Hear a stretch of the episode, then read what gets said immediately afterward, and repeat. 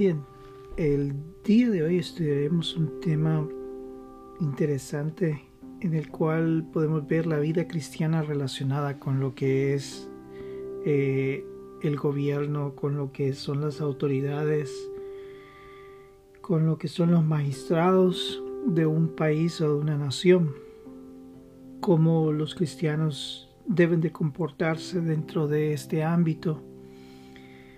Eh, el libro de Romanos pues nos habla de este tema interesante en el capítulo 13. Veamos lo que nos dice el capítulo 13 del libro de Romanos. Y dice, sométase toda persona a las autoridades superiores, porque no hay autoridad sino de parte de Dios, y las que hay por Dios han sido, han sido establecidas. De modo que quien se opone a la autoridad, a lo establecido por Dios, resiste, y a los que resisten acarrean condenación para sí mismo, porque los magistrados no están para infundir temor al que hace el bien, sino al malo. ¿Quieres pues no temer la autoridad? Haz lo bueno y tendrás alabanza de ella, porque es servidor de Dios para tu bien. Pero si haces lo malo, teme, porque no en vano lleva la espada pues es servidor de Dios, vengador para castigar al que hace lo malo, por lo cual es necesario estarle sujeto, no solamente por razón del castigo, sino también por causa de la conciencia, pues por esto pagáis también los tributos, porque son servidores de Dios que atienden continuamente a esto mismo. Pagad a todos los que le debéis al que tributo, tributo, al que impuesto, impuesto, al que respeto, respeto, al que honra, honra. No debáis a nadie nada, sino el amaros unos a otros, porque el que ama al prójimo ha cumplido la ley. Porque no adulterarás, no matarás, no hurtarás, no dirás falso testimonio, no codiciarás y cualquier otro mandamiento en esta sentencia se resume Amarás a tu prójimo como a ti mismo. El amor no hace mal al prójimo, así que el cumplimiento de la ley es el amor. Y esto, conociendo el tiempo, que es hora de levantarnos del sueño, porque ahora está más cerca de nosotros nuestra salvación que cuando creímos. La noche está avanzada y se acerca el día. Desechemos pues las obras de las tinieblas y vistámonos las armas de la luz. Andemos como de día, honestamente, no en glotonerías y borracheras, no en lujurias y lascivias, no en contiendas y envidia, sino vestidos del Señor Jesucristo y no proveáis para los deseos de la carne. En la vida del cristiano, pues ah, nos vemos confrontados por las distintas visiones o más bien las interpretaciones del mundo establecidas por corrientes políticas. El apóstol Pablo habla de manera directa acerca del gobierno. Cada gobierno establece una serie de leyes que afectan a la sociedad. Estas afectan nuestro cada día, nos confrontan. Muchas veces las mismas leyes no están alineadas con lo que dice la Biblia. Mas sin embargo, Pablo establece que nuestra función debe ser una en la que no confronte el gobierno, sino más bien, al parecer, el cristiano se mantenga en paz con el gobierno. ¿Qué es lo que Pablo quiere darnos a entender en este pasaje? Creo que la pregunta principal es ¿cuál es el propósito del cristiano en la tierra? Vimos que anteriormente Pablo en los pasajes anteriores del libro de Romano hablaba de varias maneras de comportamiento. Y el comportamiento pues está basado en el resumen de la ley que es amarás a tu prójimo como a ti mismo. Esta ley es pues la que basa nuestra forma de comportamiento dentro de la iglesia, dentro de un país, dentro de eh, distintas instituciones o donde nosotros trabajamos donde nos dice amarás a tu prójimo como a ti mismo. Entonces la pregunta es, ¿cuál es el propósito del cristiano en la tierra? ¿Es eh, seguir una doctrina política o seguir una interpretación política de la Biblia? ¿O, o cuál es el propósito? Si entendemos bien que el cristiano, como lo habíamos visto anteriormente, es el templo de Dios en la tierra, cada uno de nosotros que ha aceptado a Jesucristo ha sido vuelto templo y morada del Espíritu Santo dentro de nosotros. Ahora nosotros tenemos el propósito principal de llevar el Evangelio de Dios a otros para liberarlos, para que ellos también puedan convertirse en templo y morada del Espíritu Santo y poder recibir el perdón de pecados.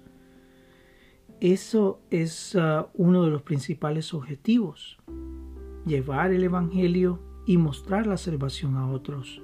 Somos representantes de Dios en la tierra.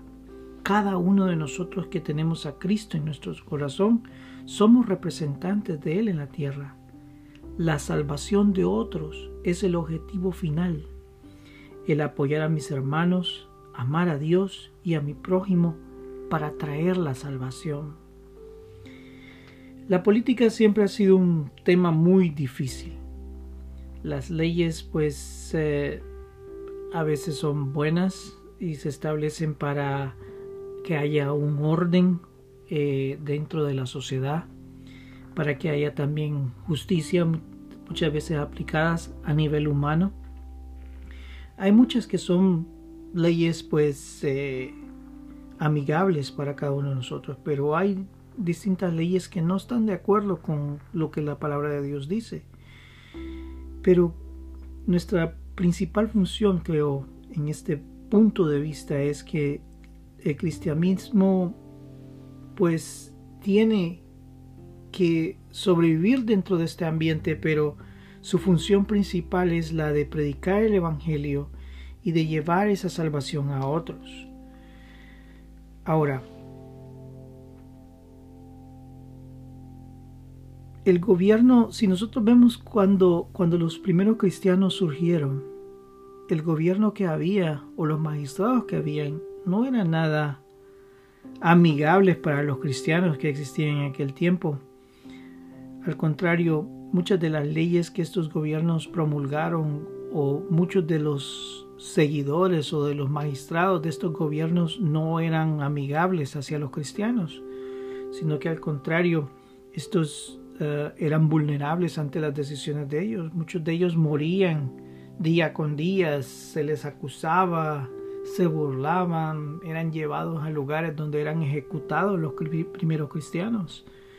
Ninguno de ellos pues eh, Nunca escuché de que ninguno de ellos formara un partido político para defenderse en contra de estas autoridades que los estaban matando, sino que al contrario, sé que muchos de ellos fueron martirizados y pues eh, como cristianos pues murieron en esos eh, lugares tan difíciles donde el gobierno no los apoyaba en ningún momento. Ahora, hay una... Yo sé que la forma de comportamiento de los cristianos en los primeros días era de esa manera, pero hay una vida que es más clave en determinar cuál fue, cuál debe de ser nuestro comportamiento ante la política y los gobiernos. Esta es la vida de Jesús, Dios mismo. Él no trajo una visión política a la tierra, sino que más bien su visión y su misión era para salvación y amor. La principal confrontación que Jesús trajo fue una sobre los grupos que gobernaban el pueblo. Era más bien la confrontación que él trajo era de que sus vidas no eran de acuerdo a los preceptos que Dios había establecido porque muchos de estos gobernantes, pues a la vez de ser gobernantes, eran también eh, autoridades religiosas. Eran, la sociedad estaba basada en, dentro de la religión, estaba basada pues de acuerdo a cierta política, es decir, los que ejercían como magistrados en aquel tiempo estaban ejercían una, una fuerza religiosa a la vez. Entonces lo que Jesús hizo es confrontar a estos grupos de acuerdo a su forma de religión, que ellos no estaban viviendo de acuerdo a lo que Dios había pedido. Esa era la confrontación que existía, pero él no trajo una visión política en sí, sino que lo que él traía era una salvación, una salvación del alma. Recordemos que esa era la misión principal de Dios, el rescatar al hombre del pecado.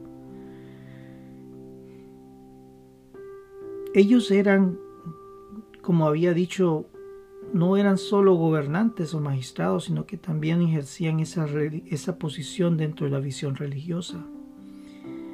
Ahora, la predicación de Jesús en la tierra nos esclarece dos principales preguntas al hombre. Una es, ¿existe vida más allá de esta? ¿Y qué hebo de hacer para poder ganar esa vida? Esas eran las principales preguntas que respondía Jesús al venir a la tierra.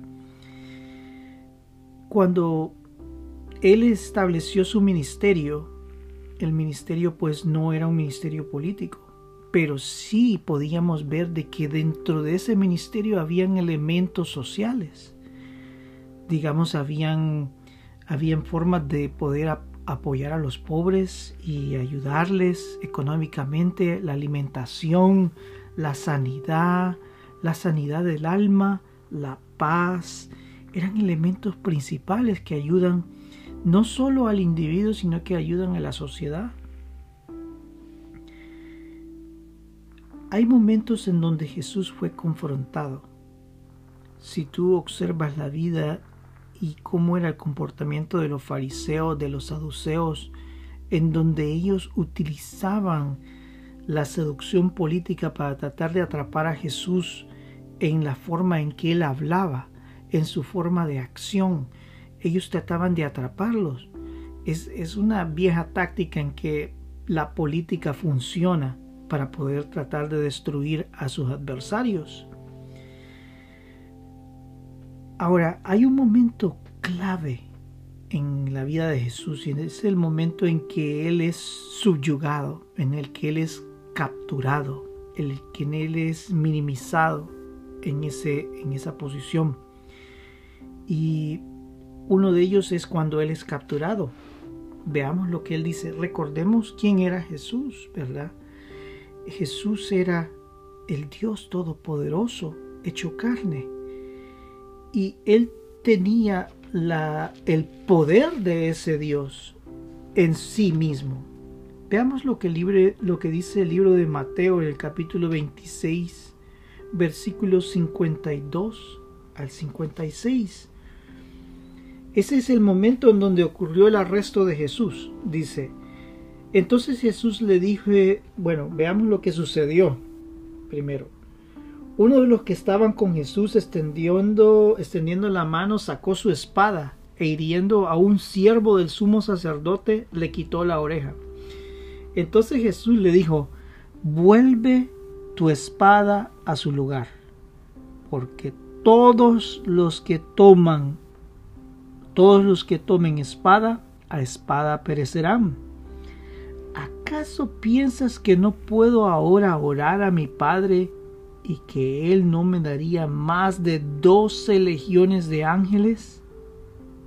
Pero como en, como en, pero ¿cómo entonces se cumplirán las escrituras? ¿De que es necesario que así se haga? En aquella hora dijo Jesús a la gente, ¿cómo, con, como con, ¿cómo contra un ladrón habéis salido con espadas y con palos para prenderme? Cada día me sentaba con vosotros enseñando en el templo y no me prendisteis. Mas todo esto sucede para que se cumplan las escrituras de los profetas. Entonces todos los discípulos, dejándole, huyeron. Jesús era Dios mismo, y éste fue confrontado en un momento duro en, en que él fue capturado.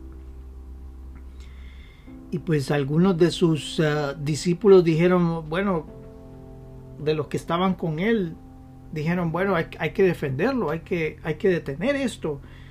Esto no es justo lo que está ocurriendo aquí. Este es un hombre que, que sigue a Dios y que ama a Dios y que sana a la gente. Este es un hombre bueno, este es un hombre que, que nos ha ayudado, que nos ha alimentado, que nos ha sanado este es el hombre que yo debo de proteger y desenvainó una espada, la espada y pues hirió al, al, al, siervo del sumo sacerdote. Cualquier individuo sobre la tierra pues eh, con una doctrina política o social hubiera hecho lo mismo en defender. Pero entonces Jesús dice en su palabra, que si él quisiera, él llamaría doce legiones de ángeles para detener el ataque contra él. Él tenía el poder.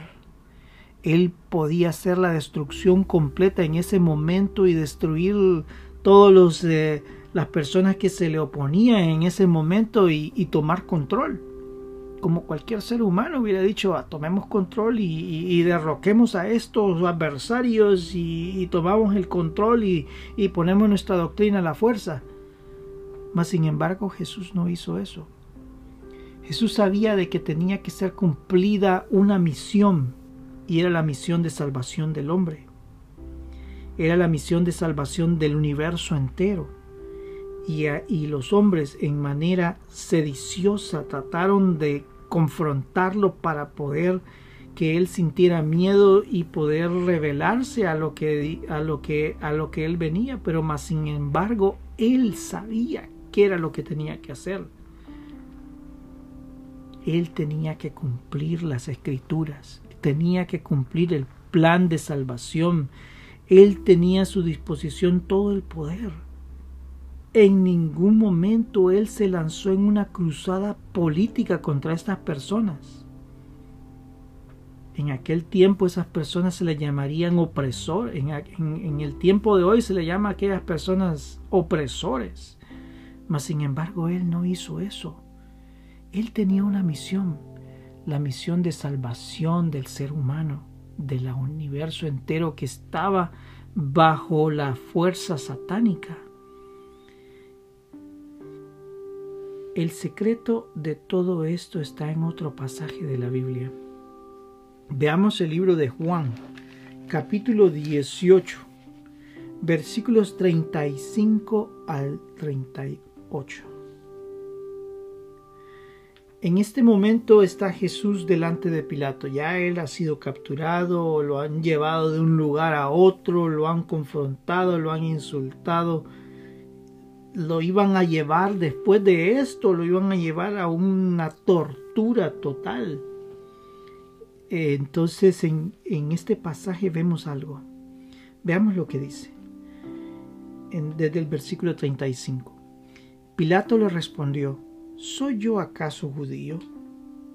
Tu nación y los principales sacerdotes te han entregado a mí. ¿Qué has hecho? Respondió Jesús, mi reino no es de este mundo. Si mi reino fuera de este mundo, mis servidores pelearían para que yo no fuera entregado a los judíos. Pero mi reino no es de aquí. Le dijo entonces Pilato, Luego, ¿eres tú rey? Respondió Jesús, Tú dices que yo soy rey. Yo para esto he nacido y para esto he venido al mundo, para dar testimonio de la a la verdad. Todo aquel que es la verdad, oye mi voz. Que es de la verdad, oye mi voz. Le dijo Pilato, ¿qué es la verdad? Y cuando hubo dicho esto, salió otra vez a los judíos y les dijo, yo no hallo en él ningún delito. ¿Ves algo interesante acá? ¿Dónde está nuestro reino? ¿Hacia dónde de nosotros debemos de ver? ¿Es nuestro reino en esta tierra? es algo tan interesante porque nosotros no somos ciudadanos de este mundo, somos ciudadanos del cielo, somos ciudadanos de, de allá, de ese gobierno justo, del gobierno de Cristo.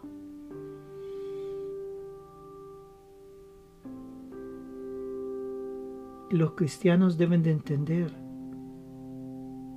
de que mi ley es la ley de la Biblia. Esa es la que debe de gobernar mi mente y mi corazón. Las leyes que no están escritas por ser humano, sino que han sido inspiradas por el Espíritu Santo. Han sido palabras que vienen desde el cielo. Esa es mi ley. Ahora, cuando tú vives dentro de una sociedad, dentro de un país, dentro de un gobierno, tú miras tanto problema que hay. Tú miras que hay injusticias a todo nivel. A través de la historia nosotros vemos la confrontación con todo lo que sucede dentro de la sociedad. Tú has visto en la historia revoluciones, guerras, muerte, cambios políticos eh, radicales y todo esto conllevado con unas matanzas tan grandes, pobreza, división social, opresión, falta de recursos. ¿Dónde está nuestra sociedad? ¿Qué debemos de hacer como cristianos? Bueno, lo primero es ver con nuestro hermano que está a la par. El hermano que tiene a Cristo también. Aquel que es templo y morada del Espíritu Santo. Dentro de nuestras iglesias, dentro de nuestros hermanos, hay gente que es pobre, que le falta los recursos. Es por debidas situaciones en la vida. No es que la persona esté en pecado, sino que ellos han nacido dentro de circunstancias difíciles y hay otros que han nacido con todas las eh, ventajas del mundo, pero hay otros que no. Como cristianos, como ciudadanos del cielo, debemos de entender de que no somos seres individuales en la iglesia. Dios nos llama a ayudar, a entender, a apoyar al hermano necesitado desde ahí nos hacemos conocer que no somos ciudadanos de la tierra, sino de aquel reino que Dios hace referencia. A veces se nos confronta que tomemos una posición con respecto a la política. Yo viví mi experiencia en un país donde existió una guerra civil tan dura.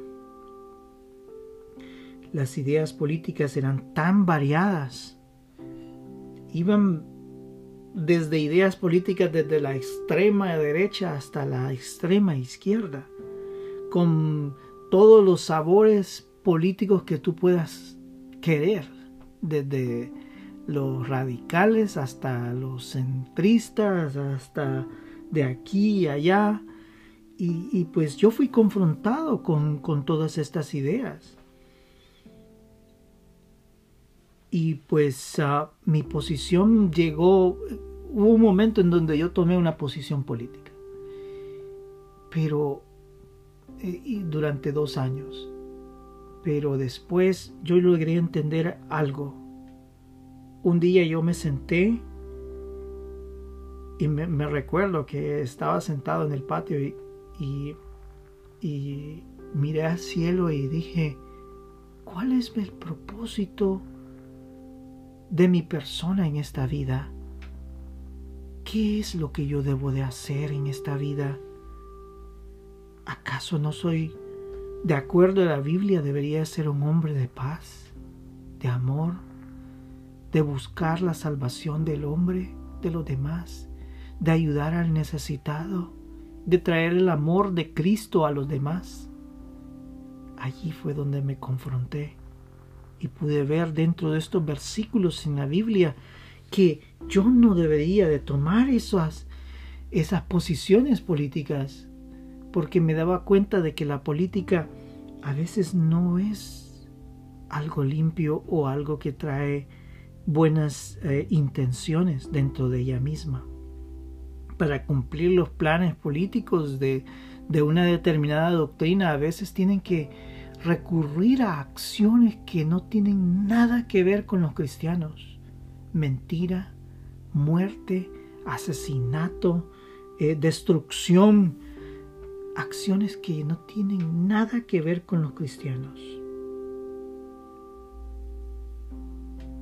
Lo peor de todo que yo pude encontrar dentro de esa guerra es cuando se utiliza la religión como una acción política.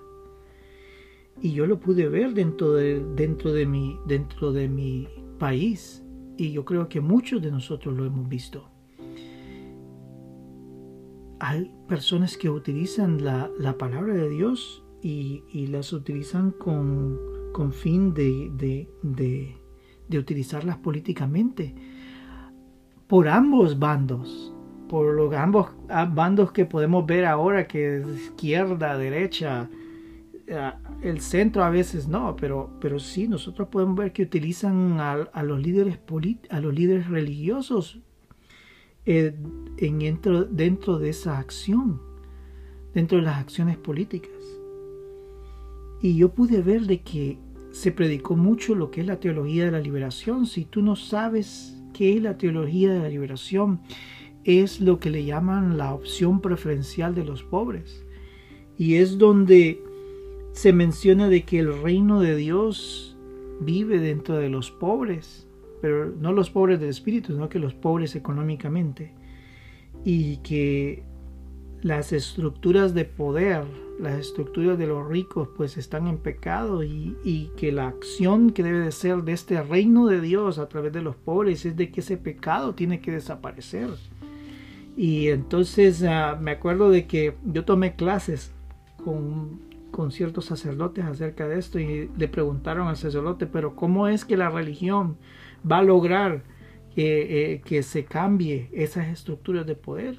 Y me acuerdo que la respuesta fue, pues a través de las acciones que las visiones sociales y filosóficas lo expresan y las únicas pues la confrontación marxista y del materialismo dialéctico para poder destruir las estructuras de poder, una insurrección, una revolución. Y pues muchos murieron por estas ideas. Respeto mucho de que ellos hayan buscado ayudar a los pobres, porque esa debe de ser una, una, una ley dentro de nuestro corazón, el ayudar a aquellos que tienen las necesidades Existen huérfanos, existen viudas, ancianas que no tienen cómo comer. Hay gente que no tiene pan, no tienen nada y, necesitan ayuda. Y debe de ser una de nuestras acciones.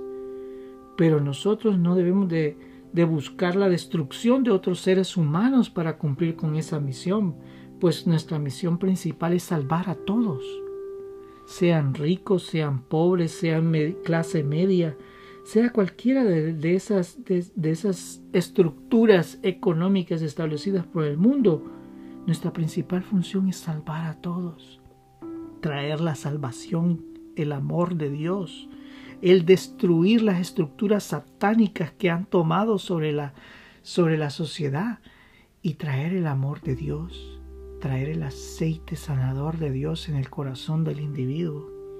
Ese es nuestro propósito no es tomar las armas y, traer para abajo un gobierno. Es eso. Injusticias siempre las han habido. Y como tú puedes observar, y tú eres observador o estudioso de la historia, aquellos que promulgan la justicia social a veces con las armas, vienen y destruyen un gobierno para traer justicia, pero en realidad lo que traen es más muerte y más destrucción. Entonces, nuestra pregunta es,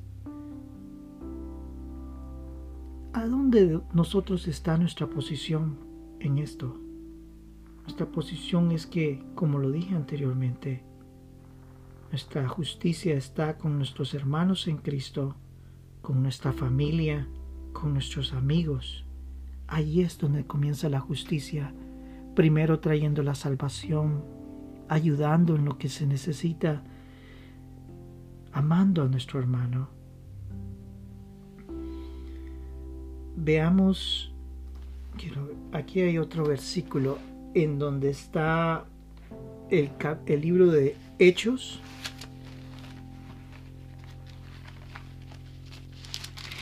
capítulo 2, versículos 43 a 47.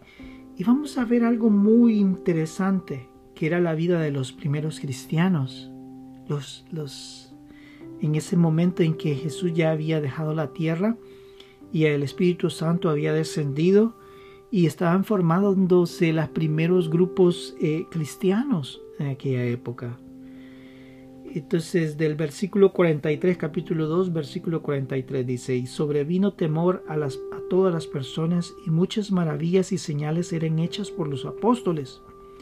Todos los que habían creído estaban juntos y tenían en común todas las cosas y vendían sus propiedades y sus bienes y los repartían a todos según la necesidad de cada uno y perseverando unánimes cada día en el templo y partiendo el pan en las casas, comían juntos con alegría y sencillez de corazón, alabando a Dios y teniendo favor con todo el pueblo. Y el Señor añadía cada día a la iglesia los que habían de ser salvos. Ves que nuestra primera función es ayudar a aquellos necesitados, ayudar a aquellos dentro de nuestra iglesia de aquellos que conocemos que son nuestros hermanos, aquellos que conocemos que son nuestros amigos.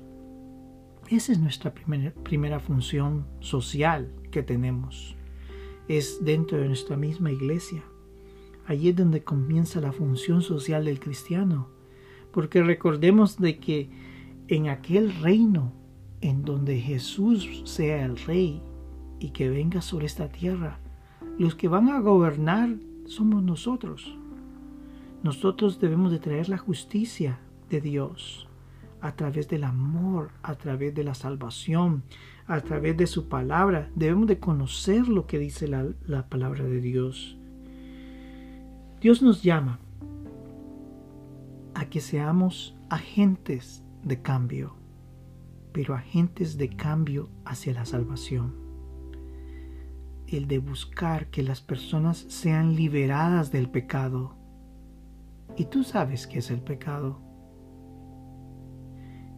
Esa es la principal función nuestra. Todos los días debemos de buscar de ella. Debemos orar, orar por aquellos necesitados, por los misioneros.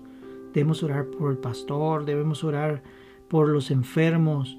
Esa es también una función social, porque en ese momento liberamos el poder de Dios sobre estas personas para que sean sanas.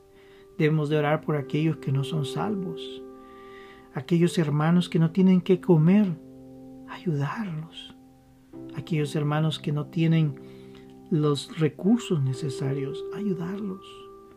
Esa es nuestra principal función social, ayudar a nuestros hermanos. La principal acción que debemos de hacer también es la predicación de la palabra, para traer la justicia de Dios, que es a través de la liberación del alma, la liberación del pecado. Pero nuestra sociedad primaria es nuestros hermanos, nuestra familia, nuestros amigos. El lugar donde nosotros vivimos, tenemos que ser luz. Tenemos que ser luz como trabajamos, debemos de ser los más excelentes, los mejores como trabajadores. Nosotros hemos sido llamados para eso.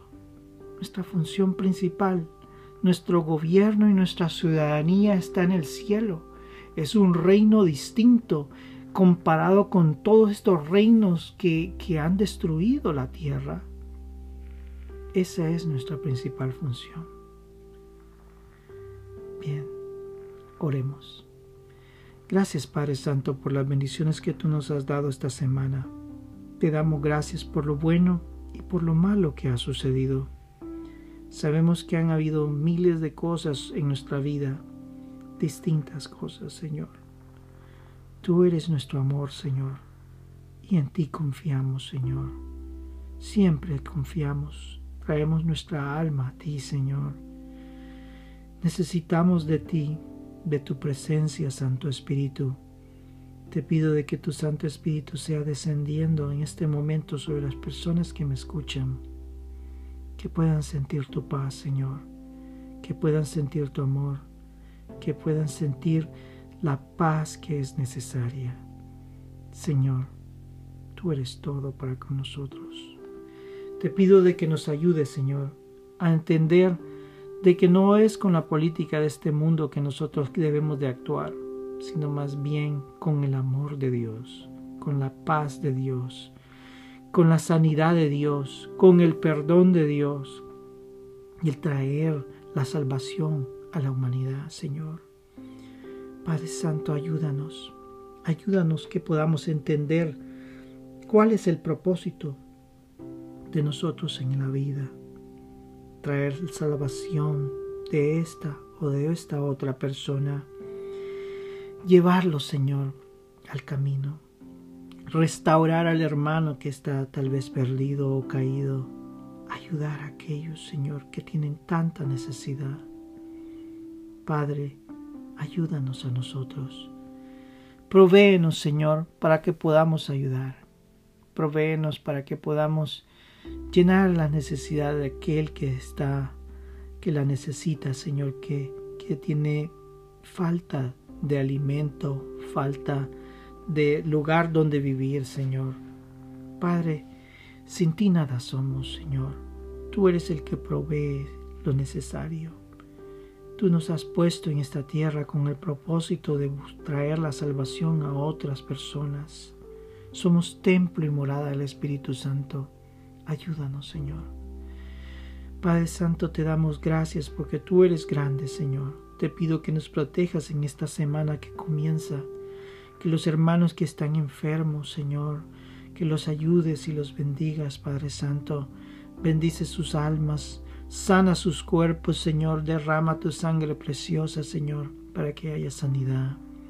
Señor, que seas tú, Padre Santo, proveyéndonos lo necesario guardándonos, Señor. Hay tanta necesidad ahorita en el mundo, Señor. Hay necesidad de alimento. Hay mucha gente que está sufriendo, Señor. Ayúdanos, Señor. Ten misericordia, Padre. En ti hemos confiado, Señor, porque de ti dependemos, Señor. Ayúdanos, Señor. Llena nuestra alma, llena nuestro ser, que podamos estar en ti, Señor. Gracias te doy, Señor. Bendícenos, protégenos, Señor. Guárdanos, Señor, en esta semana. Y que sea tu amor llenando nuestras vidas, guiándonos en todo momento. Provee paz en los corazones de los que me escuchan, Señor. Trae la paz, la paz que el mundo no puede dar, sino que la paz de Dios. Ayúdanos, Padre Santo. Te damos gracias, Señor, por todo. Hemos orado en el nombre de Cristo Jesús. Amén y amén.